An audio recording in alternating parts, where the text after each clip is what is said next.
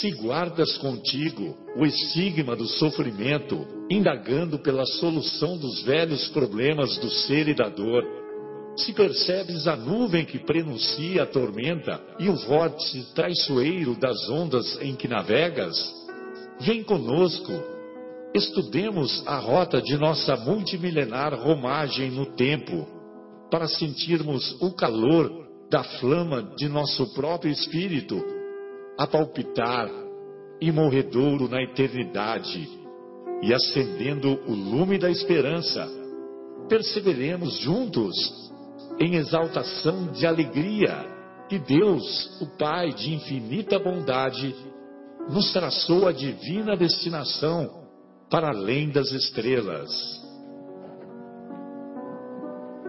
Uma boa noite a todos.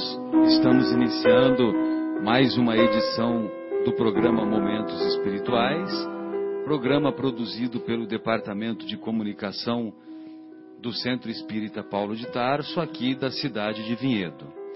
Estamos ao vivo, direto do estádio, do estúdio, que estádio? Do estúdio. Estádio do Parmeira. É, do estúdio da Rádio Capela FM 105,9.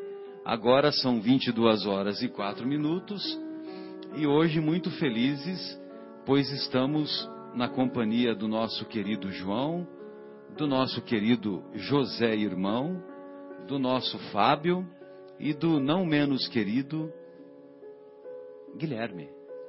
Ele, Guilherme.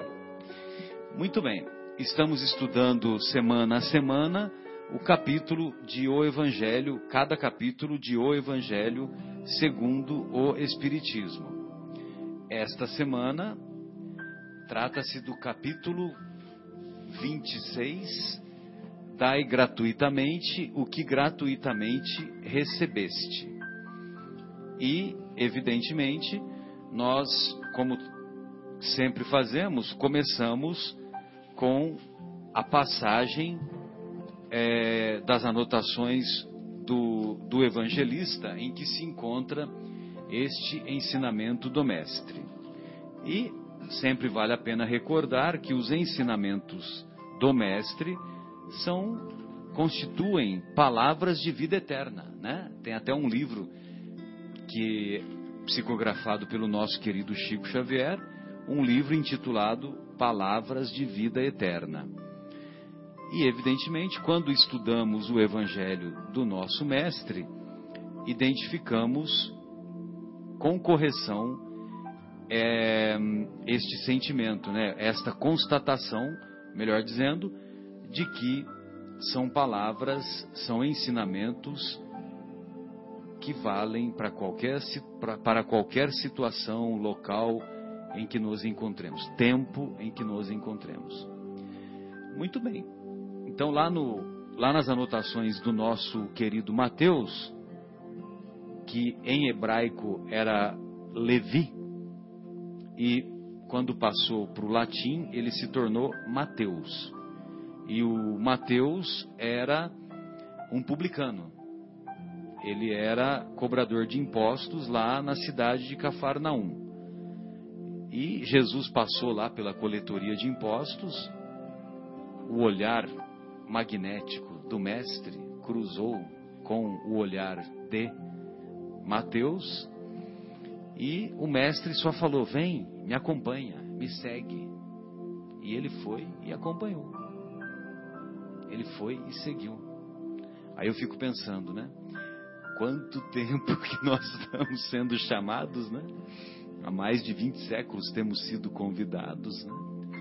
E ainda estamos dando cabeçadas, né? Que nós, nós aceitamos, mas não aceitamos muito, né? Nós damos um passo, aí depois a gente se arrepende dá, e volta um pouquinho para trás, né?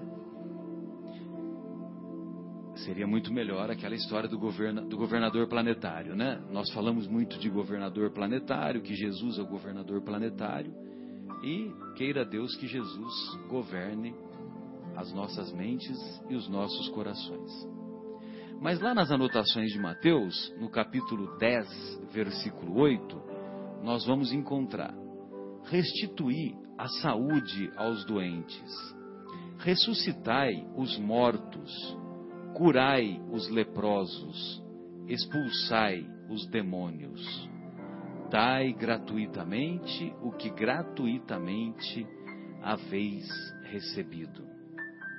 Então, veja só, né? Aqueles que seguiram o Mestre mais de perto, é, a orientação era esta: restituir a saúde aos doentes, ressuscitai os mortos, curai os leprosos, expulsai os demônios. Na época, restituir a saúde aos doentes, como eles faziam? Vocês se lembram como que eles faziam? Aquilo que nós fazemos nas casas espíritas hoje. O, o, a imposição das mãos. Através da imposição das mãos, os, os apóstolos, os discípulos mais próximos de Jesus, eles estendiam a mão, oravam intercedendo por aquele doente e obtinham a restituição da saúde àquele doente que estava sendo atendido. Ressuscitai os mortos. Como devemos entender ressuscitai os mortos. Será que é só o caso do, do nosso querido Lázaro, o amigo de Jesus, que foi considerado morto e enterrado, mas na verdade ele era portador de catalepsia, e catalepsia, o, o metabolismo fica tão próximo de zero que realmente dá a impressão que o cara está morto, né? E Jesus sabia de tudo isso, né? Afinal de contas, para ser governador planetário, tem que saber de tudo mesmo, né? Inclusive cada detalhe do pensamento de cada um de nós, né? Do pensamento, não é só da é a ficha corrida, né? Aí, ressuscitai os mortos. Será que ressuscitai os mortos significa é, estender as mãos para os Lázaros que que, que eram portadores de catalepsia? Provavelmente não, né? Porque catalepsia é uma doença rara e não tinha em cada esquina um, um cataléptico, né? Mas ressuscitar os mortos é através dos ensinos do Mestre, dos ensinos do Evangelho do Senhor, é você resgatar, estender mãos amigas para tirar aqueles irmãos que cruzam a nossa caminhada dos abismos em que eles se encontram, né? E queira Deus que não sejamos nós que estejamos nos abismos, né? Curai os leprosos. O que significa curai os leprosos? Evidentemente que a doença mais frequente da época era a lepra, a ranceníase. E o, os os apóstolos de Jesus, os discípulos mais próximos, eles, como eles tinham, eram portadores de mediunidade, eram portadores do dom de curar, então, é, não raramente, eles obtinham êxito em curar os leprosos. Certamente que através de ação magnética sobre o corpo espiritual das pessoas que eram portadoras do mal de Hansen, é, essa ação magnética induzia o sistema imunológico daqueles portadores de mal de Hansen, mesmo porque não havia antibiótico à época, né? E, e aí esse, essa ativação, esse estímulo ao sistema imunológico era suficiente para que muitos leprosos fossem curados, né? Tem um, qual um leproso famoso que teve que foi curado? É Bernard, como é que é? Barnabeu? Tem um, tem um que é um leproso mais famoso aí que agora eu me esqueci o nome. Expulsai os demônios. Expulsai os demônios, evidentemente que nós sempre fazemos um parênteses quando é, tem esse termo expulsai o demônio, né? Então vamos lá, demônio. Demônio é uma palavra de origem grega que significa gênio, espírito. Não é um espírito perverso, eternamente voltado para o mal, como ao longo dos séculos o termo foi atingindo esse, esse conceito, né? Então, demônio, no entendimento do mestre, à época, no entendimento lá da época em que o mestre esteve conosco, era um gênio, um espírito. Só que ah, era um espírito, vamos dizer assim, revoltado, intolerante, equivocado, não esclarecido, né? Então, quando, quando no Evangelho nós encontramos Jesus expulsou os demônios, Jesus expulsou o demônio, na verdade, Jesus, que é todo amor, todo doçura, vai expulsar alguém? Vai virar as costas para alguém? Não vai virar. O que Jesus fazia, a, a ação magnética do Mestre, de bondade, de, de iluminação, de claridade, era tamanha que os espíritos menos evoluídos, os espíritos que estavam numa situação de ignorância, eles eram encaminhados para assistência espiritual da equipe espiritual que, que acompanhava o mestre, né? Então, por isso que aquele, aquele garoto que o pai leva para o mestre, vocês se lembram, né? Aquela, aquele garoto, o, o, o, o pai fala, olha, tem um, um, um espírito é, um espírito ruim que faz com que o meu filho se jogue nas águas, se jogue no fogo, e eu não sei mais o que fazer e tal, que era um processo, né? Ah, aí, aí Jesus vai lá, se aproxima do garoto, aí o, o espírito, o espírito é, que é conhecido como demônio, né? Aí o demônio é esclarecido, ele é encaminhado para a assistência das entidades espirituais que acompanhavam o trabalho do mestre e o garoto ficava bom. Imediatamente ele ficava são. Ele ficou são, né? Então nós devemos entender é, essa o expulsar os demônios não no sentido de que Jesus vai virar as costas, né? Mas no sentido de encaminhamento, no sentido de, de esclarecimento para aqueles espíritos que nós consideramos ignorantes, né? Vai saber se não éramos nós, né? Que fazia o moleque lá, né? Jogar no fogo, na água, né? É. Pois não. Não, é que a autoridade de Jesus inibia também. Autoridade né? moral. Inibia qualquer espírito que, é, que se aproximasse. Alô? A autoridade de Jesus inibia também, né? As pessoas que estavam renitentes no erro, eles se sentiam intimidados, né? De estar perto de uma pessoa de tamanha autoridade moral. Então, mesmo que ele recusasse auxílio, a presença do mestre causava tamanha inibição neles que eles paravam o que estavam fazendo na mesma hora, desistiam da, da empreitada, né, da tarefa. Eu acho que é isso que aconteceu. Perfeito, Fábio. A, a, autoridade moral do mestre, sem dúvida, era é, é, é insuperável, né? Tem um caso, Marcelo, do, no livro Mensageiros, que um dos é, o instrutor do André Luiz se chama Aniceto naquele livro. E ele está ele vai fazer um atendimento de um caso de remédio né? Aniceto. É sim ele vai fazer um atendimento de um senhor que está prestes a se desencarnar. E esse senhor teve uma vida um pouco perdida com os amigos desequilibrada etc e tal. Boemia exato. Mas e aí o que acontece? Na hora de desencarnar os amiguinhos dele, que, já, que desencarnaram antes dele, e os do plano espiritual, que gostavam muito da companhia dele, estavam vindo em, em bando para recebê-lo no plano espiritual. E, para surpresa deles, quando eles chegam na janela do moribundo, né, que vai desencarnar, eles olham para dentro do quarto e, e, o André Luiz já escuta a gritaria lá fora deles falando assim: Fulano tá vindo pro nosso lado, vamos levar ele pra bagunça junto com a gente, que não sei o que, que não sei o que. Quando eles chegam na janela, eles veem o Aniceto e o André Luiz lá dentro. O Aniceto só dá um olhar para eles. Aí eles só olham pro Aniceto assim e já saem correndo. Eles não, não suportam a. Já, já se sentem inibidos, né? O- Exato, eles não suportam a, a presença da a luz. presença do aniceto ali. E eles se sentem intimidados. Igual criança que está fazendo arte, quando vê um adulto É, que é. reprova com o olhar, Exato. ele para ou sai. Sai correndo. hora. É a mesma Fica coisa. envergonhado. Tal. Exatamente. Ou criança ou adulto mesmo, né?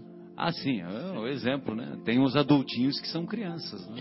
Que eu acho esse Que, queira Deus que não sejamos o nosso caso, né? Não seja o nosso caso. Que eu acho esse personagem do livro, nesse momento, um cara de muita sorte. né? Porque- Não, Ah, é? porque a vida que ele tinha, né? Ele. O Aniceto consegue desprendê-lo e tudo mais, e os caras estão ali para levá-lo, né? É, e- Então, mas se, se ele teve essa assistência, né, José Irmão, eu, eu não, eu não lembro do- desses detalhes aí, porque faz tempo que eu vi o livro, né? Mas se ele teve essa assistência, eu fico pensando que alguém intercedeu por ele, né? Alguém intercedeu por ele. Provavelmente uma mãe que estava em oração. Isso, alguma coisa nesse Não sentido. lembro se André Luiz cita no livro ou não, mas com certeza. É. Então, ah, então, amigos, olha, é, dai gratuitamente, aí o mestre termina, né? Dai gratuitamente o que gratuitamente haveis recebido. Então, se os apóstolos, os discípulos que eram mais próximos do mestre, se eles eram portadores desses dons de curar, né? É, e esses e isso não devia se- ser uma profissão, eles não deveriam aferir vantagens para, para si a- por causa desses dons recebidos do alto, então não cabia aos apóstolos cobrar. E foi o que eles fizeram, né? Eles jamais cobraram, né? Tanto é que nós vamos encontrar lá na, na obra Paulo e Estevão, a obra Paulo e Estevão, a igreja do caminho, a igreja do caminho, ela, ela recebia doações, recebiam é, muitas, muitos apoios, mas apoios de fora espontaneamente, né? Não tinha lá, olha, vem pra cá que nós vamos curar você tal, e, e deixa aqui umas moedinhas tal, né? Um, um barril de talento, né? Como é que é a parábola dos talentos lá que você explicou, Fábio? É, era uma caixona cheia de moedas de ouro ou de prata. É, que na, Vários quilos. vários quilos, né? Cada talento, né? Muito bom. É, então, é, quando, por exemplo, trazendo um pouquinho para o dia de hoje, né? Esse ensinamento, nós vamos encontrar que lá no conceito, no conceito do, da cultura anglo-saxã, cultura anglo-saxã, então nós vamos encontrar que, por exemplo, lá nos Estados Unidos, o médium que não cobra é considerado desprovido de credibilidade. Olha como as coisas se invertem e pervertem nos Estados Unidos. Então, o médium que não cobra é considerado farsante. E o médium que cobra tem credibilidade. Entendeu? Agora, eu não sei dizer se são em, em alguns lugares, né? Mas foi a, a explicação que eu ouvi de, de um dos, dos palestrantes que de vez em quando vem para cá, entendeu? Não, não me lembro se foi a Anete Guimarães, talvez tenha sido a Anete, mas eu não tenho certeza. Acho que o Divaldo também, fez Divaldo- esse comentário, Divaldo né? fez esse comentário também. Ah, é verdade, acho que foi o Divaldo, viu? É, Divaldo fala Foi, que foi ele um foi, daqueles, uma daquelas palestras antigas ele que a foi gente falar gosta. lá fora, né? E aí ele, ele fala um comentário sobre isso. É porque os Exatamente, valores, os valores lá nos Estados Unidos são bem diferentes daqui. É o país mais capitalista do mundo, né? Então lá a credibilidade está no dinheiro. É um conceito embutido, social, que, é, que você nasce e cresce com isso, né? É bem diferente daqui do Brasil. Exatamente, Aqui é mais caridade, é mais.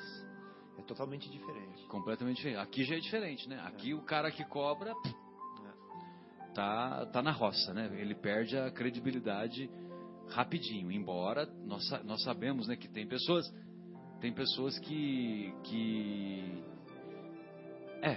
aí é que tá, aí que mora o perigo, né? Aí que mora o perigo, né, Guilherme? Porque às vezes você aceita, só um minutinho, viu, João? Às vezes você aceita a ajuda você, por exemplo, ah, você não aceita ajuda em dinheiro, mas aceita algumas aferir algumas vantagens. Ou vantagem por tráfico de influência, ou porque vai ser beneficiado com alguém da família que vai ter um emprego, alguma vantagem, né? Que é o reino da vantagem. Né? O Brasil é o reino da vantagem. Desculpa, o, o João, gostaria de ouvi-lo. Não, na realidade, é, é assim, aquele que cobra, né, o médium, aquele que cobra aqui no Brasil, fica lá o anúncio dele no poste, né? ah, sim, fica lá o anúncio no poste, exatamente, né? E, e é uma coisa desagradável, né, para nós espíritas, porque geralmente vem escrito lá, médium espírita, vidente espírita, é, resolve todos os seus problemas financeiros, todos os seus problemas de amor, tra traz o seu amor de volta, né? Em dois ou três dias, né? E se não der resultado, devolve o dinheiro. Olha só que coisa. Impressionante, né? Então, quer dizer, é, é e, e, é desagradável para nós espíritas, porque coloca lá na plaquinha, né? Vidente espírita, né? Então, quer dizer, é para jogar na lama mesmo, né? Como tem, tem pessoas que acham, né, que, que nós espíritas fazemos leitura das mãos, fazemos leitura do, do futuro, fazemos leitura. Então, quer dizer, é, é, é, pela ignorância, né? Ignorância no sentido, no sentido de não conhecer a, do, a doutrina espírita. Né? É. Eu pois não, Zé. sobre isso um tempo atrás e a, a, explicação que talvez possa existir, e que pelo menos eu cheguei no conceito, é que no final das contas, toda a base que nós sabemos sobre o mundo espiritual não existe um tratado mais profundo e mais completo do que de Allan Kardec. Então, mesmo os outros irmãos das outras doutrinas, sejam ela Umbanda, Candomblé e qualquer, até mesmo da parte espiritualista, sim, sim, né, que é tão antiga quanto o espiritismo, todos se baseiam nas obras de Kardec. Não existe outra obra com tanta profundidade e explicação na história e falando sobre espiritualidade fora de Kardec. Sem dúvida. Então todos os conceitos que existem em relação a isso só existem em Kardec mesmo. Então por isso às vezes dá confusão quando se fala é, espírita, né? Porque daí abrange até para os outros é, irmãos, né? Das outras é, como Candomblé, Umbanda e todos os outros, eles usam isso por conta dessa base de conhecimento que Kardec trouxe desse, dessa, dessa outra dimensão que nós sabemos que, que existe. Né? Então, aí, aí que houve a confusão. Bem, bem lembrado, José. Obrigado. Pois não, João. Então, desculpa. Mas, é, não, exatamente, impressionante, eu concordo com o nosso querido Zé Irmão aqui, que é, como o Kardec ele vai pegando, estou é, lendo Gênesis, né? E ele vai, ele vai filtrando, vai pegando lá do início, vai varrendo todos os aspectos. É muito impressionante. E não existe uma, um outro estudo assim, técnico. Né? Ele foi assim cientificamente né, buscando entender e explicar de uma forma tão lógica. É muito impressionante e, e absolutamente completo. Não existe paralelo. Absolutamente não existe. Perfeito. Muito bem, podemos fazer a pausa musical, Guilherme? E retornamos daqui a alguns instantes? Podemos. O que, que, nós, vamos, o que, que nós vamos ouvir? Ah, então, ou, ouviremos agora, neste primeiro intervalo musical, a música Faça o Bem. Terminamos então com o programa Momentos Espirituais, hoje discutindo sobre o capítulo 26 de O Evangelho segundo o Espiritismo, capítulo intitulado Dai gratuitamente o que gratuitamente recebestes. E, evidentemente, que sempre nos recordamos de do nosso querido Chico Xavier, que está bem fresquinho na nossa memória, né? Toda a sua atuação, toda a sua a sua conduta, o seu comportamento ético, moral elevado, que em nenhum momento ele deixou, ele se afastou de trilhar o caminho correto, né? Nenhum momento. Ele tinha, desde jovenzinho, ele tinha plena consciência da sua missão e ele mirou na sua missão e foi em busca do alvo, né? Como diz o, o Paulo, né? Paulo tem um determinado momento que ele foi que ele diz isso. E, e é impressionante, né? Porque é, é, um homem que, que escreveu, já passam de 500 livros, né? Que ele escreveu hoje.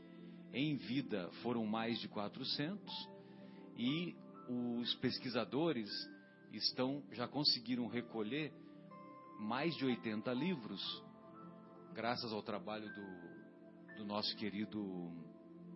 Como é que ele chama, Guilherme? O nosso querido de Belo Horizonte, que veio aqui conosco. Geraldinho, nosso querido Geraldinho Lemos. Geraldinho Lemos Neto, que é, foi, foi compilando né, anotações, diários, é, de, daquilo que era anotado por exemplo, quando ele morava lá na fazenda modelo da Vânia a, Joviano. A Wanda Joviano anotou um monte de, de reuniões do estudo do Evangelho. E tinha também mensagens psicografadas, né? Então, eles conseguiram já fazer mais de 80 livros pós-mortem do, do, do, nosso querido Chico. Obras né? póstumas. Seriam obras póstumas. Então, imagina, né? Se, se, ele fosse cobrar, por exemplo, se ele fosse cobrar 10 real. Um real, pode fazer. Um real. Um real. Só no nosso lar já tinha feito a vida. Do, só o nosso lar foi mais de 6 milhões, né? É. Mais de 6 milhões de exemplares. Deve ser muito mais, né? Esse número aí já, eu ouvi já faz alguns anos já. E continua sendo vendido, né? É, continua isso, lá. Continua rendendo até hoje. Né? Continua né? rendendo até E hoje. o pai pediu, hein? um título, né? Ele falou, pai, não me pertence, né? O pai falou, mas eu quero um título só, que na época ele já tinha escrito bastante. Era né, chantagem emocional, né, seu é, irmão? Porque ele era exato. doente e tudo. Ele falava, pô, você seu pai morrer. Eu quero o direito de um livro, um livro, eu falava, né? Pai, pai, não é meu, tá? E já pensou, tem no filme também. Tem, já pensou que tem que ter uma fortaleza moral, né? Pra, hum. pra ceder, pra, pra não ceder, né? Que é a autoridade moral. E, e acho que também vale a pena nós nos recordarmos, né, que médium não é uma palavra, é, é, quer dizer, é uma palavra que o, o Kardec que introduziu pela primeira vez, mas é uma palavra de origem latina que significa intermediário. E profeta, profeta é uma palavra de origem grega que significa a mesma coisa, significa intermediário. Então, quando você vê lá o profeta Isaías, o profeta Jeremias, profeta Oséias e tantos outros, né? Então, eles fizeram coisas maravilhosas, mas eles. É, eles fizeram coisas maravilhosas, mas na verdade eles eram médiums, eles eram intermediários da, da palavra de Deus, né? Ou seja, é, eles até falavam, né? Olha, Deus está falando para está me passando tal informação, assim, assim. Na verdade, eles falavam que era Deus para dar uma autoridade, né? Aquela coisa toda. Mas, evidentemente, que não era o próprio Deus. Porque Deus, Deus tem coisa mais importante para fazer, né? Já pensou?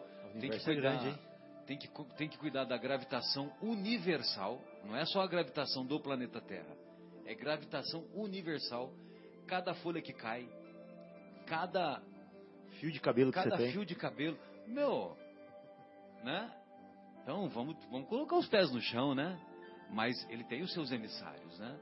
E os emissários estão justamente trabalhando pela, pela obra dele, né? Dele com D maiúsculo. E, e esses emissários, os benfeitores espirituais que acompanhavam a reencarnação desses profetas, esses, esses benfeitores espirituais certamente que inspiravam o, o nosso, o, os profetas, né, ao, ao fazer os ensinamentos, né. É, nessa linha de raciocínio, eu também me recordo que toda a história do mundo ocidental teve início com um fenômeno mediúnico. Toda a história do mundo ocidental. Qual é o fenômeno mediúnico? A história da sarça ardente. Né? Ou seja, Moisés estava lá levando a vida dele numa boa, morando lá na chácara com o sogro. Como é que chama o sogro do, do Moisés? Eu sempre esqueço. Vê se você consegue para mim, Guilherme. O so, sogro do Moisés, sogro de Moisés, acho que é Jeta, não lembro, não é Jeta, é alguma coisa assim, Jetra, Jetro, Jetro. Então, o sogro de Moisés, ele, ele morava lá na, na chacrinha do sogro, estava lá com a vida, vida ganha, estava com a vida ganha, né? Aí, ele olha lá no, estava cuidando do, do, do, dos cabritos, das ovelhas tal, e, e cuidando das plantações, aí ele olha no meio de um matagal, e ele vê um matagal se é, pegando fogo, mas era um fogo que não se consumia. Né? Esse fenômeno é um fenômeno de efeitos físicos conhecido como, conhecido como é, pirogenia. Aí então, qual seria a nossa reação? Você vê lá um, um fogo que não se consome, né? uma planta, uma planta com esse fenômeno a, a nossa conduta qual seria? Se aproximar ou cair fora, sair correndo? Primeiro eu ia fazer um selfie, depois eu ia sair correndo. É, no dia de hoje faríamos um selfie, né? Para documentar, né? É, aí então, aí então depois o, o, Moisés ele vai em direção à sarça ardente e ele ouve uma voz. Olha só, fenômeno Aí que a gente corria mesmo. De audiência. Se não correu antes. Se não correu com a sarça, né? Aí é que ia correr, né?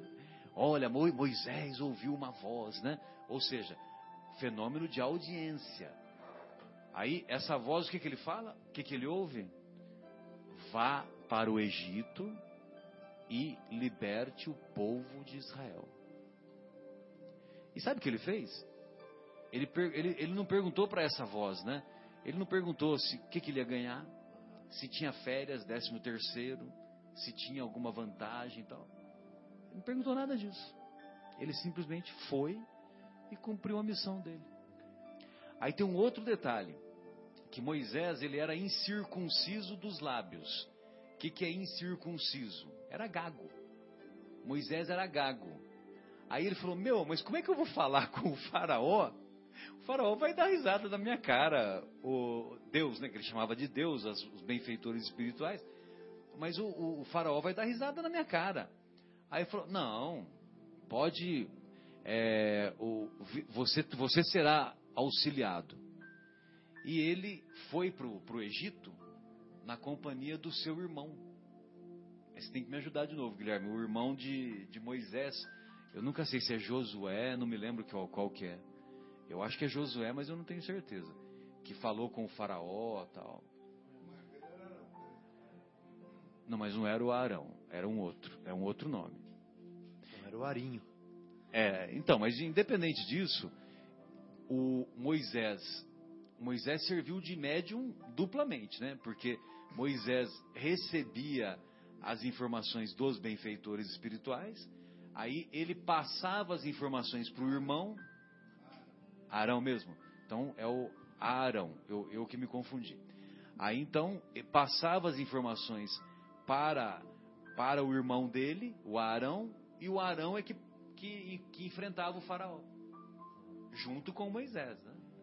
E aí todos nós sabemos, aconteceram aquelas dez ditas pragas, né? Que não são pragas, são, foram dez fenômenos mediúnicos, marcantes, para chamar a atenção do faraó que tinha acabado o tempo dos hebreus lá no, no Egito. Entendeu? Que era, que era melhor ele deixar, ele, ele seguiu os acontecimentos, né? E aí, mesmo assim, você vê que ele se arrepende, lá na travessia do Mar Vermelho, o faraó manda o exército é, em busca do, do, do, povo hebreu, que já estava distante, né? E acontece aquele fenômeno das marés, né? Do Mar Vermelho, e o fenômeno das marés beneficiou beneficiou o, o, os hebreus, né? então os hebreus conseguiram é, passar do outro lado da margem do, do Mar Vermelho. Né? Então, quer dizer, tudo isso aconteceu, é, toda a história do mundo ocidental teve início através do quê? De um fenômeno mediúnico da sarça ardente. Entendeu? Você fala o mundo ocidental porque, obviamente, a nossa cultura judaico-cristã. É judaico-cristã.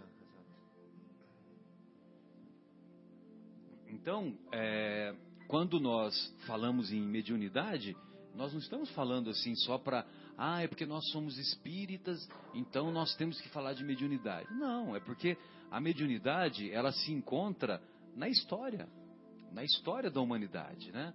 São vários, vários casos que, que nós vamos encontrar as manifestações é, da, as manifestações da mediunidade no, no, em todos os diferentes povos de todas as diferentes épocas, né? Então, companheiros, eu gostaria de ouvi-los aí, né, em suas considerações. Vocês fiquem à vontade, se quiser, se quiserem buscar um, uma outra linha de raciocínio é, ou permanecer nessa, Fábio, fique à vontade. Tá falando muito em médio, viu, Marcelo? Acho que eu vou falar um pouquinho de mediunidade. Beleza. beleza. então, é, nós já ouvimos muitas vezes pessoas dizerem que todos somos médiums, né? E isso tem um, um grau de verdade, tem uma explicação. Nós temos os cinco sentidos materiais, né? Visão, audição, tato, paladar, etc. E nós estamos é, desenvolvendo capacidades mentais atualmente. Algumas pessoas têm mais capacidades mentais que outras, como por exemplo concentração, como por exemplo abstração é, e outras características. Mas nós temos também é, no centro geométrico da nossa, do nosso crânio uma glândula que se chama glândula pineal. Essa glândula ela é formato de uma pinha, né, de pinheiro, e ela tem 8 milímetros de tamanho, quase um centímetro. Essa glândula ela tem uma distribuição de um material dentro dela que parecem cristais bem pequenininhos, é, quase que invisíveis a olho nu. E esses cristais eles podem ser sensibilizados é, pelas ondas é, provenientes do plano espiritual. Então nós temos uma antena no alto da nossa cabeça, no centro de força, que chama centro coronário, como se fosse uma antena parabólica, que capta do plano espiritual. Quer falar alguma coisa? E não sabíamos, né? É, Temos uma antena e não exatamente, sabíamos. Exatamente. Que ela, ela, ela está constantemente recebendo as, as vibrações, né? Dos, dos planos mais sutis, vamos dizer assim, em vez de dizer o plano espiritual, está constantemente recebendo as vibrações dos planos mais sutis. E que o nosso receptor, que está ligado a essa antena, se devidamente sintonizado, canaliza essas ondas é, mentais advindas de, desses planos, canalizam de tal forma que elas sensibilizam esses cristais na, na epífise, na glândula pineal. E esses cristais sensibilizados vibram com essas ondas mentais e eles é, transformam essas ondas mentais em ondas é, nervosas que vão ser distribuídas para o cérebro em forma de informação é, traduzidas na informação de forma que a gente é, reconheça essa informação. Então é assim que esse fenômeno se produz. E essa capacidade mental nós temos todos, todos nós temos nos seus diferentes graus. E ela é adquirida com a nossa vivência, com o nosso trabalho, com as nossas experiências, com o nosso sofrimento, né, com as nossas é, oportunidades, com as nossas é, forças de vontade, etc. e tal, com os estímulos da vida e com a nossa reação a esses estímulos e a nossa perspicácia, a nossa é, assertividade, etc., nós vamos desenvolvendo essa sensibilidade. Então, essa mediunidade que todo mundo tem, em diferentes graus, né, é uma mediunidade que a gente chama de mediunidade natural. Todos nós temos uma mediunidade natural, que são as nossas capacidades mentais de transcender, né, de captar e de é, sentir vibrações mentais é, ao nosso redor, tanto de encarnado quanto de desencarnados. Todo mundo já deve ter tido essa percepção de que quando você está em algum lugar assim, você tem sensação que tem alguém atrás de você olhando, querendo falar com você, aí você olha e tem mesmo, né? Ou aquela pessoa que fala assim, puxa, eu estou pensando na minha mãe, acho que ela quer falar alguma coisa para mim. Vai lá, liga para ela, aí a mãe fala, não, estava pensando em você agora, queria te ligar. Então são, são coisas que ainda não, tem, não temos é, estudos científicos muito é, promissores, muito objetivos ainda, mas que todo mundo tem uma vivência e tem uma, uma certa sensibilidade para perceber que essa, é, esse sexto sentido que nós temos existe em graus diferentes em cada pessoa, de acordo com as suas possibilidades. Mas existe uma outra mediunidade, que é a mediunidade de trabalho. Essa mediunidade é uma mediunidade outorgada, ela é dada para a gente como uma ferramenta de trabalho. Então veja bem, você vai fazer um jardim, você pode fazer com a sua unha, com os seus dez dedos, ou você pode fazer com uma enxada, com uma tesoura, de cortar grama, com uma pá, etc e tal. Então, quem tem a ferramenta tem mais possibilidades do que quem vai fazer na mão, né? Simplesmente. E a mediunidade é muitas vezes uma ferramenta de desenvolvimento das nossas é, das nossas características evolutivas. Por exemplo, a mediunidade é uma poderosa ferramenta para desenvolver os sentimentos das pessoas, né? onde ela vai potencializar todos os sentimentos dela é, somado com os dos, dos espíritos ou das pessoas que estão ao redor dela. Né? Então, é uma ferramenta de, é, de, aquisição de conhecimento também, onde eu vou poder é, ter o privilégio de captar ensinamentos, lições de, de amigos espirituais ou de outras mentes encarnadas também. Então a, a mediunidade é uma grande ferramenta de evolução que às vezes pode ser muito útil para certas pessoas com a oportunidade de se sintonizar no trabalho, por exemplo, na hora de escrever um livro, na hora de dar um passe, né, na hora de falar uma palavra confortadora. Então a mediunidade é uma grande ferramenta de progresso. E acontece que as pessoas que têm mediunidade de trabalho muito fortes são as que, as que a gente pensa que tem mediunidade. Então a gente fala, eu não tenho mediunidade. Calma lá, vamos, vamos explicar direito. Eu não tenho mediunidade de trabalho aquela outorgada, mas eu tenho mediunidade natural, que eu desenvolvi ao longo da minha vida espiritual é, de milhares de anos. Né? Bom, falado isso, eu queria ler aqui no Evangelho de Mateus. Dito isto, é, dito isso, eu queria ler aqui no Evangelho de Mateus o seguinte. Deixa eu pegar aqui. Olha só, no mesmo capítulo, Marcelo, que você leu o versículo 8, capítulo 10 de Mateus, olha o versículo 1. O que, que o mestre fala? E, chamando os doze discípulos, tchan, tchan, tchan, tchan, deu-lhes poder sobre os espíritos imundos para os expulsarem, para curarem, para afastarem o mal, etc. De qual das duas mediunidades nós estamos falando? Se Jesus deu o poder, né? né? Então Jesus deu-lhes poder. Então, a partir desse momento, eles ganharam uma ferramenta poderosa de trabalho que eles não tinham com a, desenvolvido com as suas capacidades so, somente. Né? Então é uma mediunidade de oportunidade para trabalhar e agora está nas mãos deles, né? Em já que eles vão ter essa, esse canal ligado, em utilizarem bem ou utilizarem mal isso daí. Se eles cobrassem, por exemplo, alguma coisa, se eles fizessem em busca de algo em troca ou com algum interesse, eles já iriam estar usando mal a mediunidade. Né? Por isso que Jesus fala no final: olha lá, hein, gente, dai de graça o que de graça recebestes.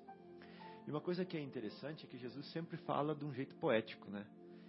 Então é como, Zé irmão, se eu desse esse celular na sua mão e, e não quisesse que você sumisse com o celular, se eu falasse assim para você, José irmão, o que na sua mão se encontra, da sua mão não se perca.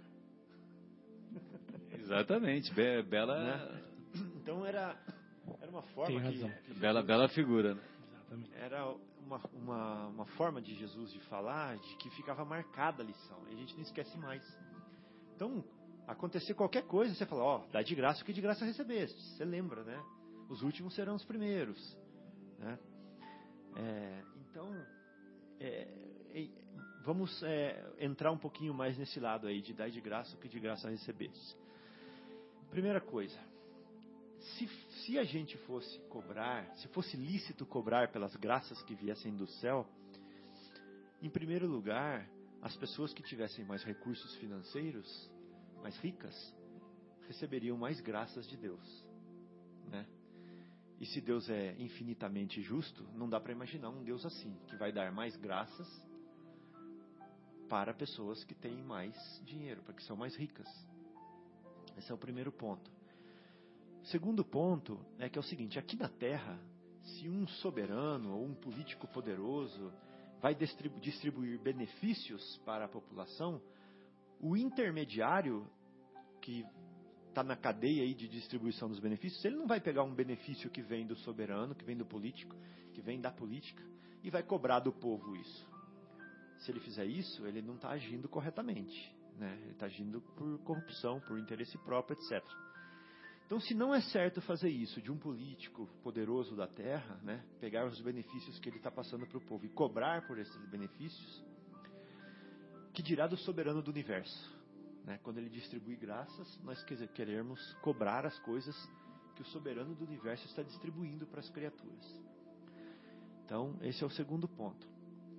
O outro ponto é o seguinte: nós somos mortais, falíveis, crianças espirituais ainda querendo, é, querendo pôr preço nas coisas divinas, nas coisas de Deus. Que isso, né? Então, olha só, três argumentos já contra. Um outro argumento: nós estamos andando na rua, tem uma bicicleta parada no poste, sem cadeado. Então eu falo assim: olha que legal, uma bicicleta para eu vender. Eu vou lá, pego aquela bicicleta, vendo, pego o dinheiro e gasto. Né? Ou eu vejo, eu acho uma, uma, um livro sem, sem autor muito interessante, coloco o meu nome no livro, vendo e ganho todo o dinheiro do livro e gasto para mim. Né? Não são coisas que são é, ilícitas, né? Ou eu achar um dinheiro na rua, presta atenção, achar um dinheiro na rua, pegar o dinheiro, pôr no bolso e gastar. Eu já fiz isso, tá? Mas não tá certo. Porque o bem, o bem que é bem para mim, não é bem, é mal. Né? O bem é o bem para todos. O bem só para mim é mal, porque é, um, é egoístico, né? Então, se eu achei um dinheiro na rua, eu tenho que pegar esse dinheiro e, e dar para todos, ou seja, gastar de uma maneira útil com todo mundo. Esse seria o mais certo. O Guilherme não está concordando, depois ele vai ter que explicar por quê. não sei. Eu não, é, o, o, o Guilherme, acho que é melhor você falar que eu não, eu não me lembro disso. É, desculpe, tá. o, o Guilherme está lembrando uma história é, que a gente não, vai pesquisar não. e depois seguimos adiante. Certo. Então, é, a ideia é mais ou menos essa: poder aproveitar a oportunidade de alguma coisa que veio de graça para a gente poder utilizar utilmente. E o Guilherme não está prestando atenção nisso que eu estou falando, depois ele vai. aproveitar não, uma oportunidade. Nós lembramos da história, viu? Acho que o Zé Irmão lembrou também, Zé Irmão? Não, não, não, não. Eu queria falar, mas se não, para não perder o, o também o, o ponto, ah. se vocês quiserem falar, depois eu quero falar uma coisinha Ok, ok. relação que Então, ó, presta atenção nisso. Co concluindo, é, concluindo, nobre deputado, concluindo. Essa aqui é a moral da história, olha só. Ó. Aproveitar, olha só a oportunidade que nós encontramos de fazer o bem para todos e não fazer o bem só para mim, né? Aproveitar essa oportunidade. Então tá. É, esse seria é, um outro argumento, né? Então olha só, no espiritismo a mediunidade ela é orientada pelo basicamente não só por ele, mas é basicamente pelo livro dos médiuns de Allan Kardec. Livro dos médiuns é um livro complexo que explora diversos nuances da mediunidade. Ele mostra a seriedade da comunicação com os espíritos, para que a gente não venha ter que ter a mediunidade proibida, como Moisés proibiu por causa do comércio que se fazia, o interesse. Então, é, é, um livro que nos vai ensinar a utilizar a mediunidade de forma útil para todos, não só para mim, né? E séria, muito séria. Então, mediunidade com Kardec, mediunidade com Jesus, é mediunidade dentro do Espiritismo. Mediunidade sem Jesus e sem Kardec pode ser mediunidade, mas não é Espiritismo. Né? E o último argumento, é, que eu quero falar é o seguinte: se nós estamos utilizando dessa coisa gratuita que nós recebemos, como os apóstolos aqui receberam, é, por interesse próprio, interesse próprio, que tipo de espíritos se afinizam conosco nessa empreitada, né? Quais são os espíritos que estão junto conosco? Não devem ser espíritos sérios e abnegados, abnegados, negado para fora, né? Ou seja, negam a si em favor do próximo. É, a abnegação é negar-se a si próprio, né? Exato. Colocar os interesses dos outros acima dos próprios interesses. Exatamente. Então, é, são diversos argumentos que mostram que é, a mediunidade em si deve ser usada né, como um bem para todos e não como um bem para mim, senão ela se torna um mal. Eu, eu- eu queria falar uma coisa aqui que é exatamente isso que o Fábio falou e lança luz para onde de fato é o ponto em relação à mediunidade, mas não só ela, é o ponto central deve estar. O ponto central, onde isso, onde quando Jesus fala isso, qual o motivo real dele estar falando isso? Porque não só na mediunidade, mas em qualquer outro bem que a gente possa fazer, exatamente como você está falando, Fábio. Quer dizer, a partir do momento que você começa a cobrar e tudo, você tira o foco daquilo que realmente deve, deve ser feito. Porque a mediunidade é uma ferramenta que você pode fazer bem para muitos. Quando você começa a cobrar por isso, como você disse, você passa a, a beneficiar muito mais a você do que ao coletivo. E aí isso futuramente se torna uma perversão. Porque você começa a pensar antes em você, antes de usar a ferramenta. Então você vai começar, você se torna um corrupto. Você começa a pensar assim, bom, é, quando o mesmo Marcelo falou, quando o médium ele cobra, ele corre, ele corre esse risco. A pessoa, aí tem, vem duas pessoas na sua casa, né? E fala assim, ó, tô precisando que você me ajude nisso. É, e de repente você tem uma mediunidade de cura ou uma mediunidade de, mesmo que seja de mensagem e tudo. E aparece um cara bem rico, que pode pagar mais, e um cara que tenha uma necessidade maior, mas que possa pagar menos. Você começa a atender aquele que paga mais. Quer dizer, a ferramenta já não está sendo bem usada, porque aquele que tem maior necessidade acaba sendo prejudicado por esse que pode pagar mais, embora às vezes ele necessite muito menos do que o outro. Mas isso também acontece, por exemplo, em todos os termos da nossa vida. E de certa forma o nosso mundo hoje está co- corrompido por conta do egoísmo, como- diz um livro dos Espíritos. Ou seja, mesmo um médico, né, que esse dom foi lhe dado, correto? Ele teve uma parte pessoal do espírito, da pessoa que estuda, que durante às vezes muitas encarnações e tudo mais, mas tem um lado de que nós sabemos de oportunidade de suporte espiritual. Do talento, Sozinho- e do talento dele, exatamente. Sim, mas sozinho, exatamente. Sozinho ninguém faz nada, né? Então, é, a partir do momento que o médico começa a pensar mais. Mesmo, quem não- mesmo naqueles médicos que não acreditam em espíritos. Exato. Então você começa a ver quando um cara começa a pensar mais, por exemplo, em só o lado financeiro do que o bem comum da profissão. O que na maioria das vezes acontece? Corrompe. Né? Corrompe. Quer dizer, um remédio, por exemplo, quando você passa a pensar só no lucro que um remédio pode ter, em detrimento do bem que ele pode fazer a, um- a uma sociedade, né? também sofre. Por isso que hoje existe a quebra de patentes, que é o genérico.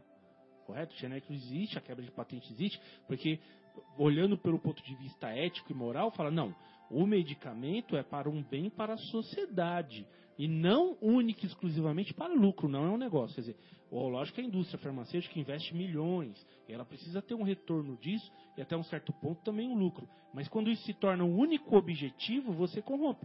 A partir do momento que só aqueles que de fato vão ter dinheiro para comprar esse tipo de medicamento vão sobreviver. Os pobres, que é a maioria das vezes, passam sofrendo sofrer muito com isso. Inclusive o Obamacare visa isso numa sociedade tão materialista quanto, o- quanto o americano, que ele fala, olha, mas a parte muito pobre dessa sociedade não tem dinheiro nem para fazer uso desses benefícios médicos e nem mesmo para comprar esses remédios. Então ele, ele, ele criou ali um sistema né, para tentar suprir a necessidade desse ah, ah, ah, Dessa, sa- dessa faixa de sociedade. Exatamente. Então, quer dizer, quando nós. E eu sinto também que na nossa profissão, eh, seja ela qual for, quando você perde o prazer, a alegria de não observar, por exemplo, o benefício que ela pode fazer em grande escala e ela se torna apenas uma coisa financeira, né?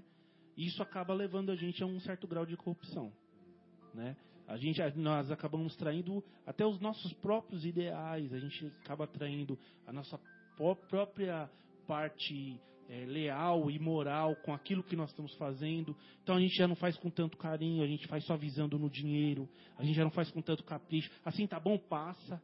Não é assim quando você começa a produzir de maneira é, é, de qualquer jeito. É, a gente entra em desequilíbrio, né? Entra em desequilíbrio. Agora você imagina com a mediunidade, né? Quando o médium, se ele está recebendo dinheiro, aí ele, ele acaba cedendo para o lado da vaidade, do orgulho, ele se torna uma pessoa importante na sociedade, ele se torna uma pessoa de destaque, as pessoas querem ele em programas de TV. Veja que pessoas como Chico, como médiums sérios aqui que a gente está falando, tentavam evitar ao máximo os holofotes e iam com a intenção de expor o espiritismo, nunca de falar pessoalmente de si. Quando o Chico entrava... ficou décadas sem dar entrevista. Exato. Décadas sem aparecer na televisão. Exatamente, porque ele não via provavelmente motivo para isso, que não fosse a divulgação da doutrina espírita.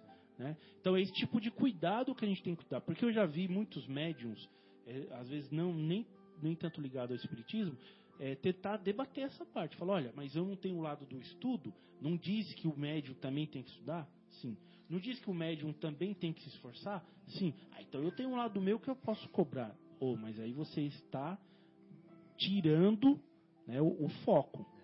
A mediunidade só existe. E aí vem o ponto também que eu acho muito importante, que é a reencarnação. Porque a mediunidade, muitas vezes, ela é dada muito mais para quem é necessitado do que para quem é missionário. A mediunidade é uma ferramenta que pode ser dada para um espírito que tem uma dívida muito grande.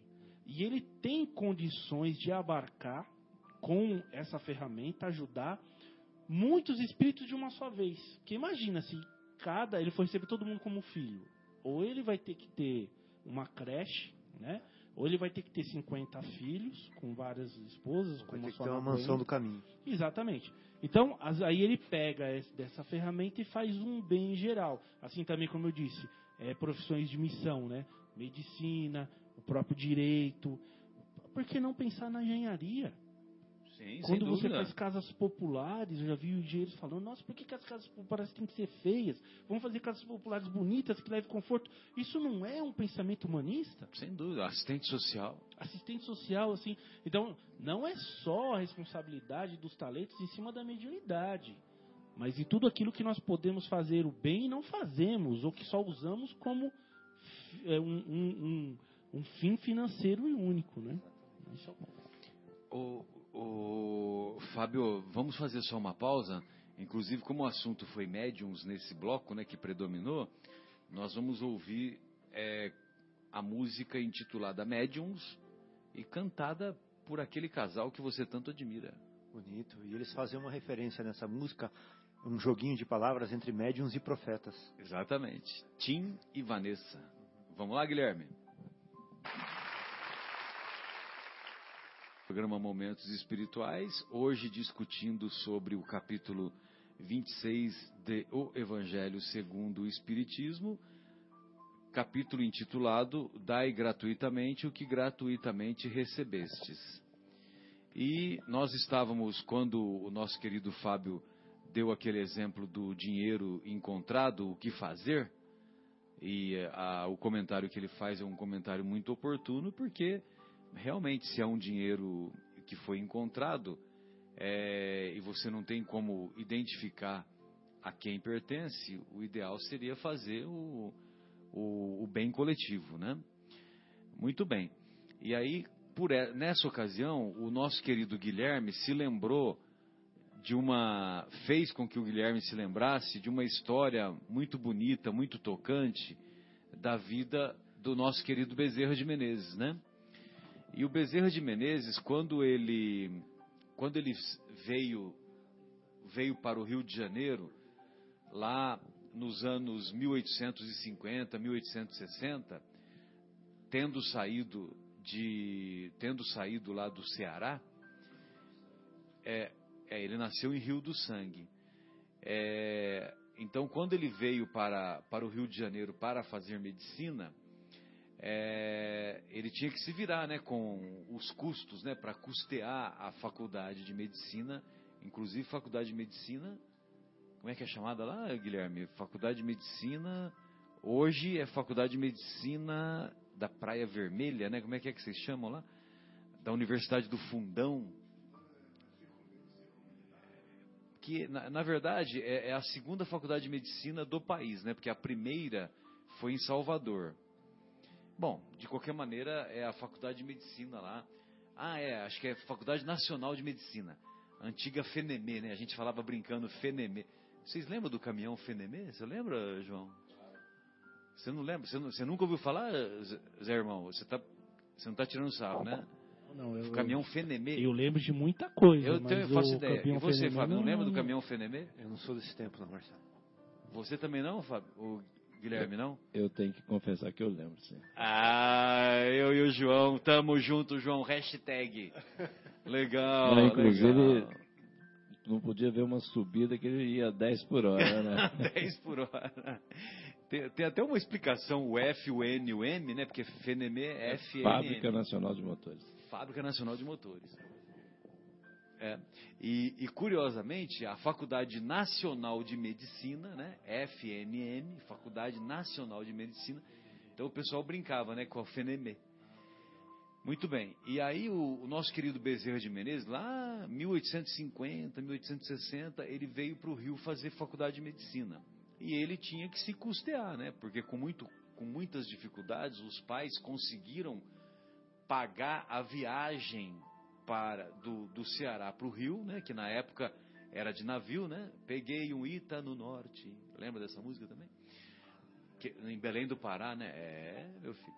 Aí então ele, eles, ele pegou a. Eles vinham de barco, cus, é, a, costeando a costa do litoral brasileiro, né?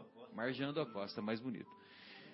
E então, aí o, aí o Bezerra de Menezes tinha muitas dificuldades de se manter, né? Porque tinha que trabalhar, tinha que fazer faculdade de medicina.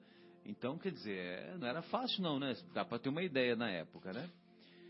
E aí, apareceu uma oportunidade para ele que bateu um aluno lá na, na, na, no, na casa onde ele morava ou na pensão, não lembro exatamente qual o detalhe bateu lá um, um aluno que, que ele precisava de, de aulas de matemática. E ele não teve dúvida, não, eu, eu vou dar aula de matemática, porque era muito comum na época, né, dar aulas particulares tal, né? Não, eu dou aula sim para o senhor, não tem problema nenhum.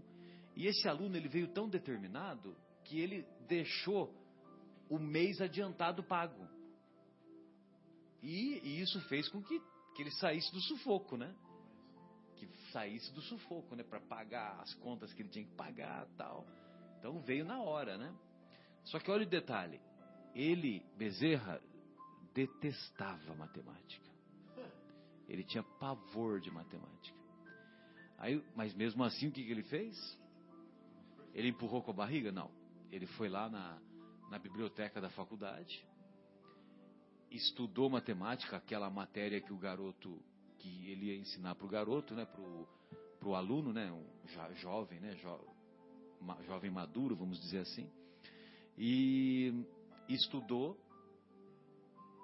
se preparou, tinha marcado a aula para o dia seguinte, né? E naquela época não tinha WhatsApp, telefone, não tinha nada disso, né? É, aí no, no horário combinado do dia seguinte, o que foi que aconteceu? O rapaz não apareceu. O rapaz não apareceu. E ele nunca mais apareceu. Ele nunca mais apareceu.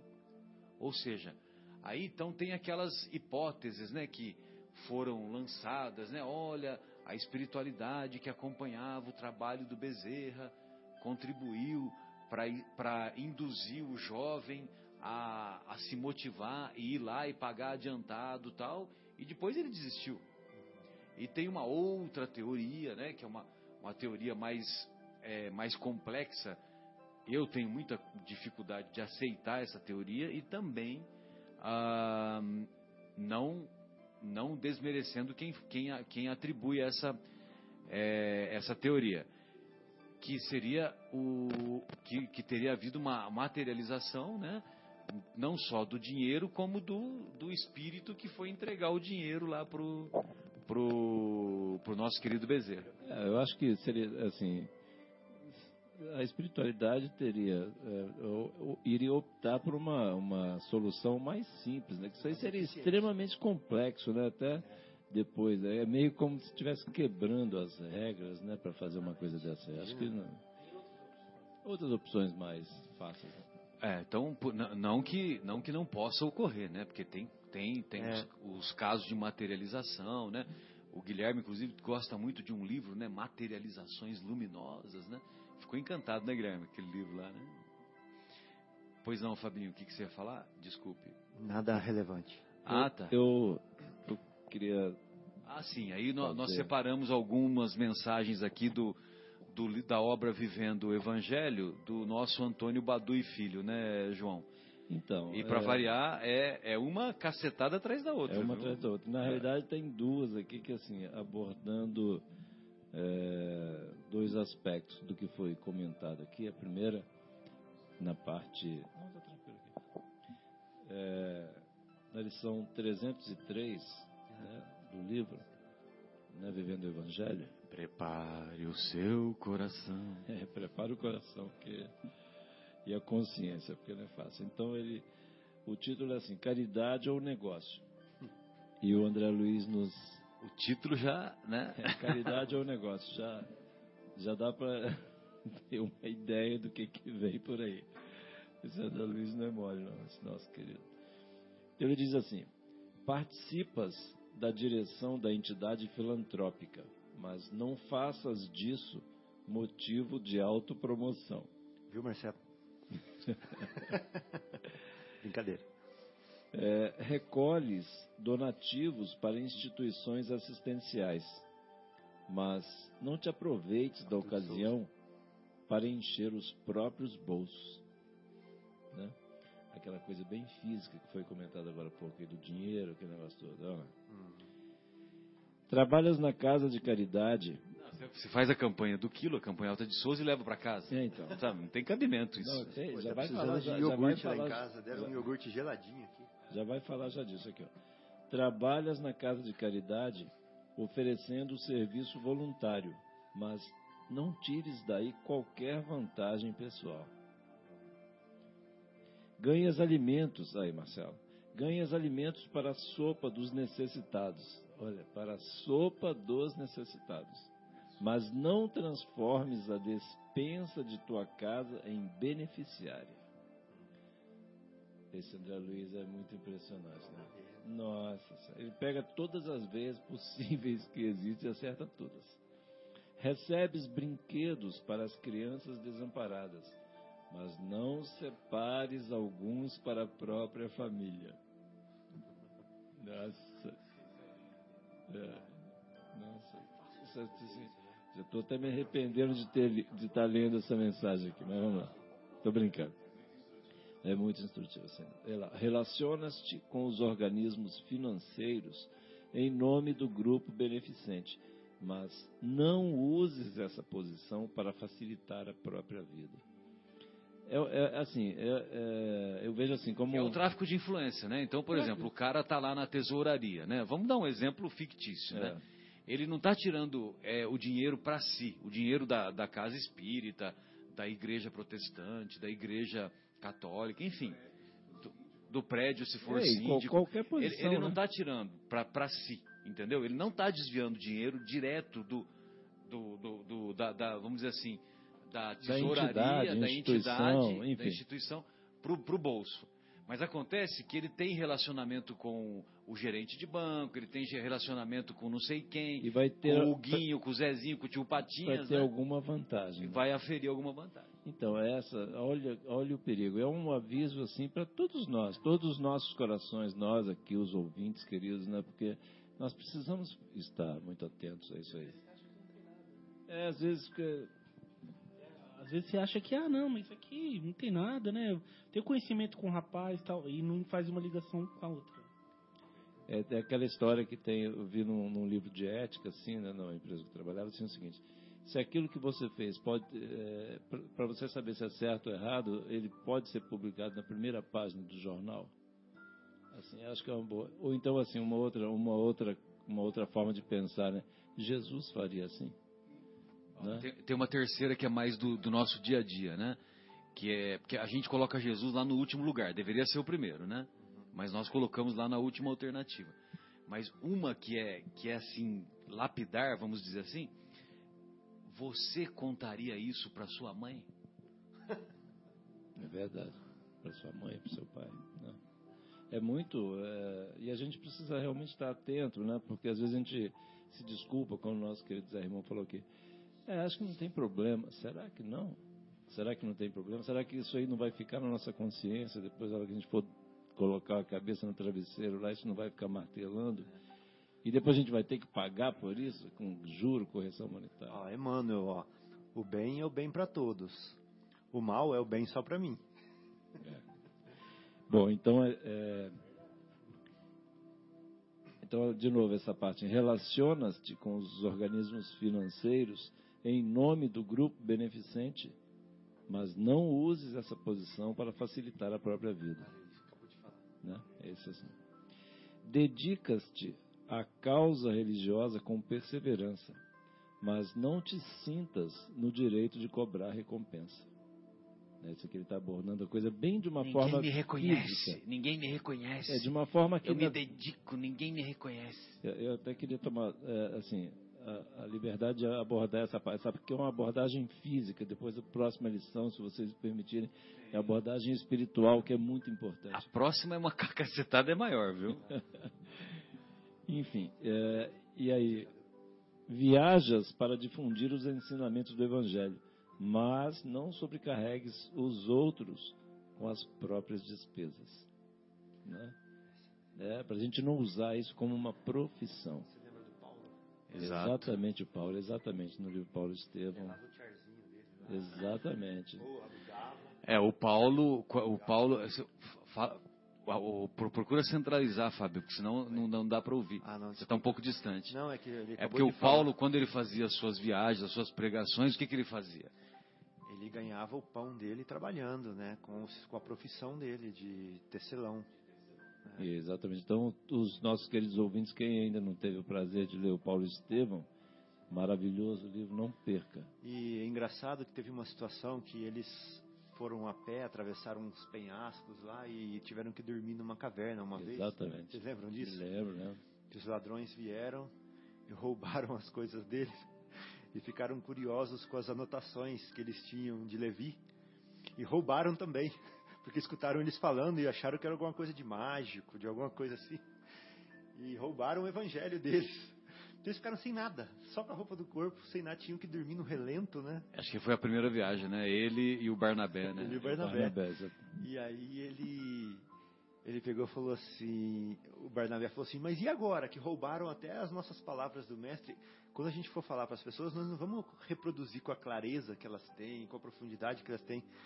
Aí ele vai e tira de dentro da roupa a cópia original que Simão Pedro tinha dado para ele. Né? Isso, exatamente. Achei muito engraçado isso. Mas interessante que ele perde o tearzinho dele, ele perde as coisas dele todas nessa, só nessa situação. Só não perde a esperança. É, exatamente. Aí o Barnabé fala assim, mas e agora? A gente não tem mais nada, mais nada. Ele fala assim, não, nós temos tudo.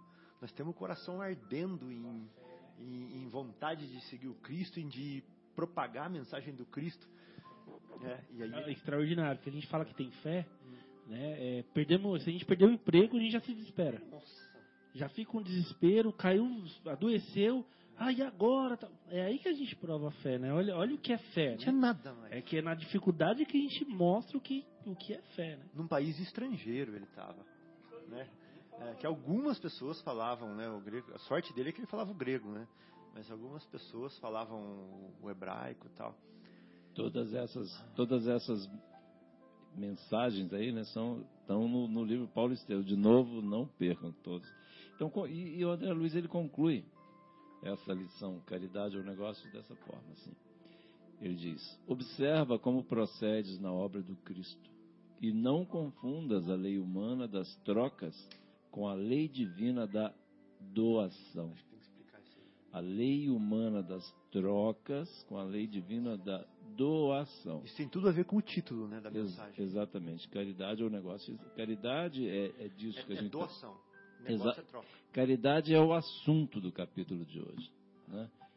E negócio é outra coisa. E Né? a lei, a lei divina, João, é assim, ó. Deus é um sol, né? Então as coisas saem dele para fora, né? Sai para fora é duro, né? Mas tudo bem, dá para entender. Saem dele. Saem dele, irradiam. Irradia. O amor irradia dele, a sabedoria irradia dele. E ele está doando sem parar. Nunca a gente vai conseguir retribuir o que Deus doa pra gente. Nunca, né?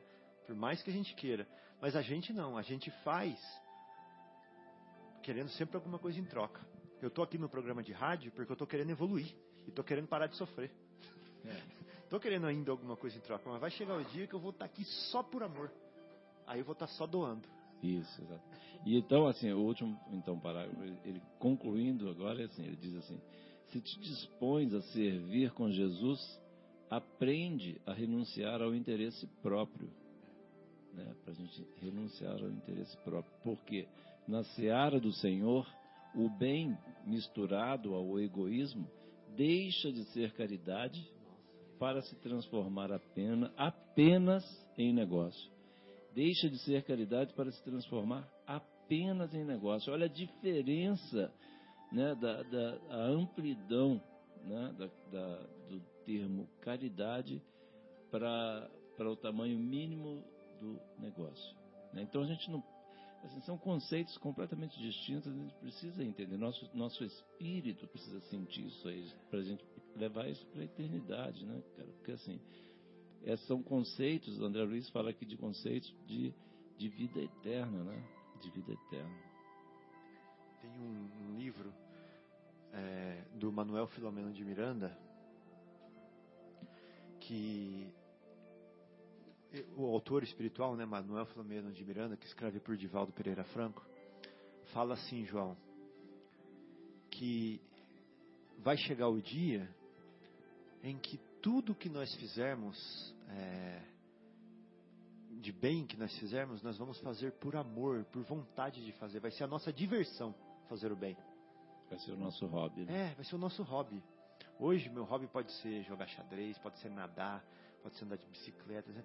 Mas vai chegar o Fazer dia que vai música. ser muito mais gostoso eu ir visitar uma família que está carente, é, dar um abraço em todo mundo, é, ajudá-los a procurar emprego, trabalhar por eles, com eles, trazê-los para minha casa, fazer não sei o quê. Mas vai chegar um dia que vai ser muito mais prazeroso para o meu espírito fazer isso do que pegar e, e dar uma volta de teco-teco, por É. exemplo. Entendeu? Que é exatamente o hobby, assim, a coisa que você faz por absolutamente só por prazer. Fugidio, né? Só, só por É um prazer. prazer enervante. É. Ali na hora, ah, traz emoção, adrenalina, não sei o que, mas depois acabou. Então, é, na verdade, depois tem uma outra mensagem, mas agora vamos por uma pausa, né, Guilherme? Musical. USA for Africa. We are the world. É? Retornamos com o programa Momentos Espirituais. É, hoje discutindo o tema Dai gratuitamente o que gratuitamente recebestes. E agora estamos fazendo uma, uma leitura e comentário da, da mensagem que se encontra lá na obra Vivendo o Evangelho, psicografada pelo Espírito André Luiz através do médium Antônio Badui Filho. E a mensagem é intitulada mesmo Certamente. Vamos lá então, João. Exatamente. Muito obrigado, Marcelo. Prepare o seu coração. Prepare novamente o coração. Agora prepare a alma, porque. Bom, en- enfim, essa primeira, né, falava sobre a questão da caridade ou negócio, né, que foi uma coisa bem física. Agora, é, é uma mensagem voltada bem para os espíritos também. O título é Certamente. Ele diz assim: No Espiritismo não há qualquer dúvida quanto à gratuidade do intercâmbio mediúnico. Ou seja, resumiu tudo que a gente estava falando agora há pouco, certo, Fabinho? Então, Né? Entretanto, o médium. Só que tem o entretanto. Ó. Entretanto, o médium. Então, entretanto, o médium que desempenha corretamente suas tarefas, mas se dirige à providência divina e pede facilidades, atenção especial, viu, Guilherme? Brincadeira, Guilherme. Conforto material, isenção de provas. Será que a gente não pede isso? Vida sem problemas, tratamento diferenciado, né? A gente ter um passe especial porque a gente né, é um bom médium ou a gente está se esforçando. Será que a gente predetor? Exato, né? Nossa, mas logo eu que trabalho tantos anos, por que isso está acontecendo comigo e tal? Exatamente. É, caminho sem obstáculos. Será que a gente não pediu isso? Ausência de enfermidades. Manifestações de apreço. Né, Fabinho? Reconhecimento público, olha essa. Reconhecimento público. A gente chegar assim, pô, mas o pessoal não me respeita, estou aqui, né? Na própria casa ah, espírita. na casa? Na própria casa. Será que não tem isso? Direito à recompensa garantia de proteção, sucesso pessoal e essa última aqui, essa última aqui, privilégios. Será que a gente não lá no fundo do nosso coração, do nosso pensamento, a gente não pediu ou, ou desejou privilégios? Enfim, né? E aí o nosso querido André Luiz termina assim: esse médium espírita agindo assim embora não esteja recebendo nenhum pagamento daqueles que o procuram, ou seja, não tem dinheiro Tá envolvido. pedindo dinheiro Nada homens. disso aqui está envolvido dinheiro. Ou seja, de novo, esse médium espírita agindo assim, embora não esteja recebendo nenhum pagamento daqueles que o procuram, concluindo, certamente está cobrando de Deus. Olha que coisa forte, pessoal. Fortíssimo. Então, assim, para a gente, né, tem aquela parte física E do Deus dinheiro. tem lá, tanta tá. coisa mais importante para fazer. Deus é tudo doação, é só doação, né? Então é isso que eu, assim, tava, eh, me tocou tanto que eu pre- precisava, né, a gente abordar esses dois, esses dois prismas, né, físico e espiritual. Umas delicadezas, né? Ele, esse espírito, né? O, André Luiz, nesse livro não tem como. Você, é, você enxerga a, a, a profundidade, o valor da mensagem, né? Incrível, incrível. Eu sempre gosto de comentar que assim o, o André Luiz ele nos dá o passo a passo, né? Como como melhorar a nossa vida, né? Então assim, como melhorar o nosso pensamento, como melhorar quando a gente vai para o centro aí, espírita. e aí chamá-lo de repórter do plano espiritual é rebaixá-lo, na minha opinião. Mas assim, é muito, é muito impressionante, muito importante. Assim, o, é, os livros de André Luiz são assim, mensagens vivas para a gente estar né, todo dia, né, o dia inteiro lendo. É, muito- é um tesouro, é um tesouro.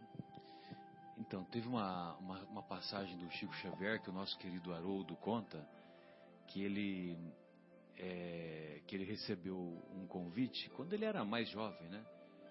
Ele recebeu um convite para participar da inauguração de um centro espírita próximo de lá de Pedro Leopoldo, né? E, e aí o, o- nesse convite o, o confrade que havia escrito a mensagem escreveu assim: Olha, a sua mensagem é imprescindível para nós. Vocês lembram disso? É, a, sua mensa- a, sua, a sua presença é imprescindível para nós. E aí ele, né, se arrumou, tal, papapá. Oi? O Haroldo conta a história sobre o Chico Xavier. Sobre o Chico. Então, lá nos anos 40, alguma coisa assim, o- ele recebeu um convite para participar da inauguração da casa espírita de uma cidade próxima lá de Pedro Leopoldo. E o, o mensageiro, né, o que escreveu, ele disse assim: é, a sua presença, a presença do Chico, é indispensável, é imprescindível. Aí o Chico se arrumou, se aprontou, né? É, era um dia, final de semana, alguma coisa assim, que não ia atrapalhar as atividades dele, né? E quando ele estava lá na estação de trem, o Emmanuel aparece. Aí o Emmanuel pergunta para ele: então quer dizer que você se considera imprescindível? Sabe o que, que o Chico fez? Voltou. Não foi. É impressionante, né? Agora, olha só. Essa, você vê, aqui só tem três mensagens né, nesse capítulo, né? Três ou quatro, né? Aí vem aqui, ó, mandato mediúnico. Agora, ve, veja o que ele fala e vamos pensar em pessoas como o nosso querido Divaldo e o nosso querido Chico, né? Estou falando de Divaldo porque... Dois, dois grandes médiums. Dois grandes médiums, né? E também, lembrem-se também do nosso querido Paulo de Tarso. O médium espírita comprometido, mesmo porque o Paulo de Tarso era um, foi um grande médium, né? O médium espírita comprometido com o Evangelho de Jesus tem um roteiro a seguir. Não pensa em cobrança e tem trabalho definido. O Chico tinha o trabalho dele, né? O nosso querido Divaldo também, antes de se aposentar, ele trabalhou lá na. É, tinha o trabalho dele lá no. Trabalho de sustentação. Isso, né? ele, era, ele era servidor Material. público tal, é. Provê a seu sustento e não deseja vantagens. O Chico, ele mesmo fazia a comida dele, né? Tem conduta honesta e exerce a caridade. Cumpre o dever e não se anuncia. Ou seja, né, ele não se acha e nem se tem certeza, né? Porque às vezes a gente, a gente, a gente não se acha, mas se tem certeza, né? Estuda sempre, não, aceita a disciplina e pratica o bem. Estuda sempre e não se promove. Não exige privilégios e não se melindra. Olha o melindre aí. Enfrenta obstáculos e cultiva a oração. O Chico falava, a Sônia que gosta de falar isso sempre, né? Que o Chico falava que ele não consegue entender como as pessoas passam dias, semanas, meses sem orar. Por quê? Porque ele orava a todo instante.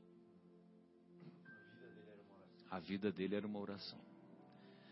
Enfrenta obstáculos e cultiva a oração. Mantém a vigilância e persevera na fé. Vigiai e orai. Não perde a esperança e busca a humildade. Não garante mensagens e não promete curas.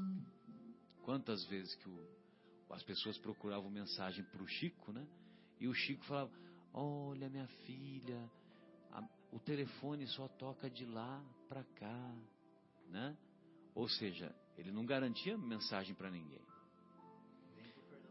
Nem para o Fernando Collor.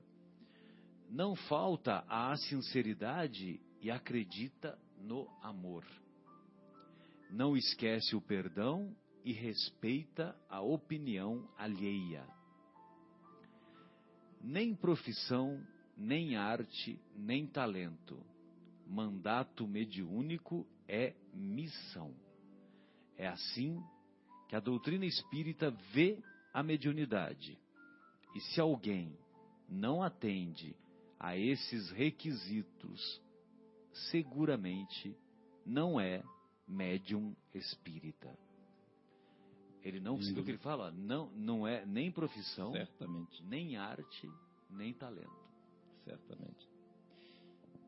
Então, os, é, uma coisa que eu queria comentar aqui, que assim, é, a gente precisa né, fazer poupança, né? Mas a poupança que a gente precisa fazer é a poupança espiritual. Enquanto a gente É, mas vamos aqui- pegar um negócio melhor, né? Porque a poupança dá muito pouco, viu? É.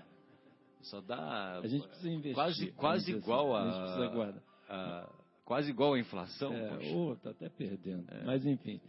Mas, a, mas assim, a gente precisa fazer essa, essa poupança espiritual que assim.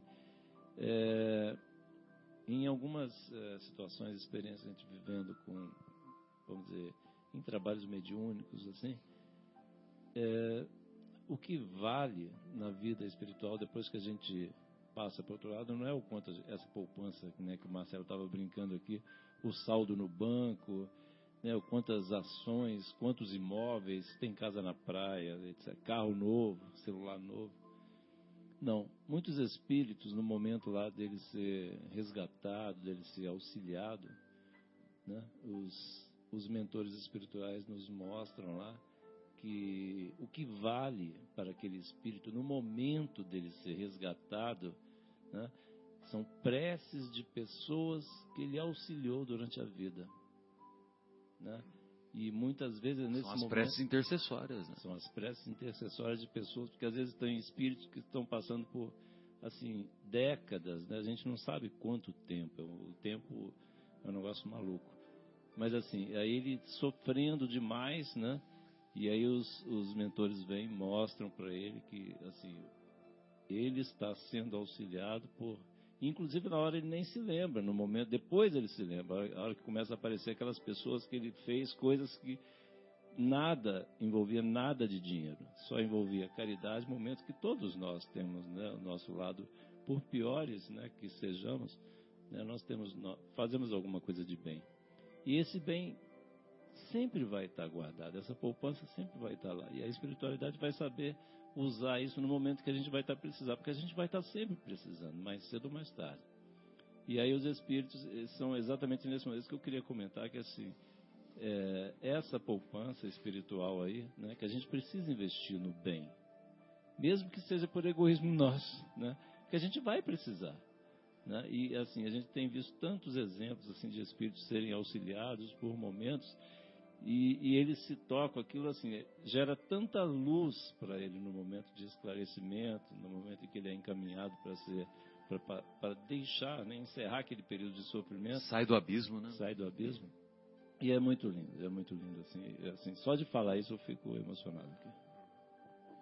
Eu acho que é por isso que é importante nas orações sempre reservar um tempo, nem que seja uma vez por semana, na minha opinião, para orar por aqueles que já se foram da família, né? Porque muitos que às vezes já desencarnaram há algum tempo, eles ficam meio que esquecidos, né? E a gente nunca sabe, mesmo que eles não estejam, se Deus quiser, em região é, de sofrimento, toda oração é bem-vinda, né? Toda oração vai como um, um, uma boa energia, né? E tudo mais. E não podemos nos esquecer que não só aqueles que intercedem por nós, aqueles que nós fizemos o bem, quanto diz André Luiz, as amizades espirituais. Então, quando nós trabalhamos durante um longo tempo, com boa vontade, com o coração voltado para o bem, até no momento do nosso desencarne, os, esses amigos espirituais vêm para fazer o desligamento. Então, lá em é, Missionários, não é Missionários da Luz, é o outro, Obreiros da Vida Eterna, exatamente. O livro só trata disso. São seis, acho que seis desencarnes, cinco desencarnes atenção não só de espíritas, né? Quer dizer, tem evangélico, tem católico, não interessa, né? Não interessa, eh, a gente está falando de Mesmo amigos. porque a morte alcança todo mundo, né? Exatamente. né? O, o, ateu, o materialista, o, a mim não. O, o Brahma, o. Como é que chama lá? O budista e assim por diante. Islâmico e assim por diante. Quer dizer, eram trabalhadores de Jesus, indiferente da religião. Então eles vêm para ajudar no desenlace naquele momento aqueles trabalhadores que por tanto fazer o bem fizeram amizade André Luiz diz né? Por tanto fazer tanto é, trabalharem no bem eles criam essas amizades espirituais que fazem questão de vir auxiliá-los no momento do desligamento. Achei isso muito bem granjeai amigos com os recursos da injustiça. Parábola do mordomo, mordomo infiel. infiel. Pois não pois não João é, não, eu me lembrei também de uma passagem, é, uma amiga nossa lá em São Paulo, ela dizia assim, muitas vezes a gente pensa assim, ah, desencarnou a nossa mãe, ah, nossa mãe é uma santa. Não, não às vezes a gente tem que ter essa maturidade, né, e, e a gente ter esse esclarecimento, né, que muitas vezes, né, os nossos espíritos queridos, né, que encarnaram, né, viveram durante muito tempo com a gente, etc. E tal, mas quando passam para o outro lado, da mesma forma como nós, como André Luiz passou ali no nosso lar, ele descreve né, o sufoco que ele passou durante anos, né? Mas às vezes nossa mãe vai passar o sufoco. Então, assim, a gente tem que ter é, essa, é, essa consciência, a palavra é essa, obrigado, Guilherme.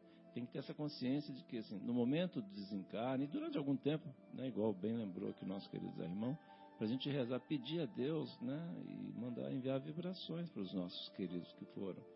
Porque no primeiro momento a gente pensa, não, era uma santa. É todo mundo, assim, normalmente assim, depois que a pessoa desencarna, vira santo, né? A gente não tem essa mania. Mas aí não é assim, né? A coisa tem que ir, né? Tudo segue uma lógica, né? Pessoal, foi uma honra participarmos de mais essas reflexões aqui que o, que o programa de hoje é, suscitou. E nós gostaríamos de iniciar as nossas despedidas desejando que essas reflexões sejam úteis para a caminhada evolutiva de todos, todos os corações que nos acompanharam e que nos acompanharão, né, uma vez que o programa fica lá disponível no YouTube. E, em particular, gostaria de deixar um abraço carinhoso para o nosso querido Fauzi, para minha irmã Luciana, para Maria Fernanda, que nos acompanham lá na zona norte da capital. Um grande abraço a todos. João, suas despedidas, José Irmão, Fábio, Guilherme. Foi uma honra passar mais esses, mais, esse, mais, esses, mais esses momentos espirituais com todos. Boa noite a todos, queridos amigos aqui presentes, os nossos ouvintes também muito queridos. E que a paz de Jesus esteja em nossos corações. Obrigado, amigos ouvintes, ao pessoal da mesa, à espiritualidade maior. A Jesus é o nosso Criador. Grande beijo a todos. Obrigado, amigos. É, nos vemos, nos encontramos novamente, se Deus quiser, na próxima sexta. Pô, essa é minha despedida agora. Eu fiquei sem eu tenho que dizer. Obrigado pela audiência, obrigado a vocês aqui na mesa. E, se Deus quiser, sexta-feira que vem, estamos aqui de novo. Um abraço. Tchau, tchau. Você está na ZYU 604, Associação de Desenvolvimento Cultural e Artístico do Bairro Capela. 11 horas e 54 minutos.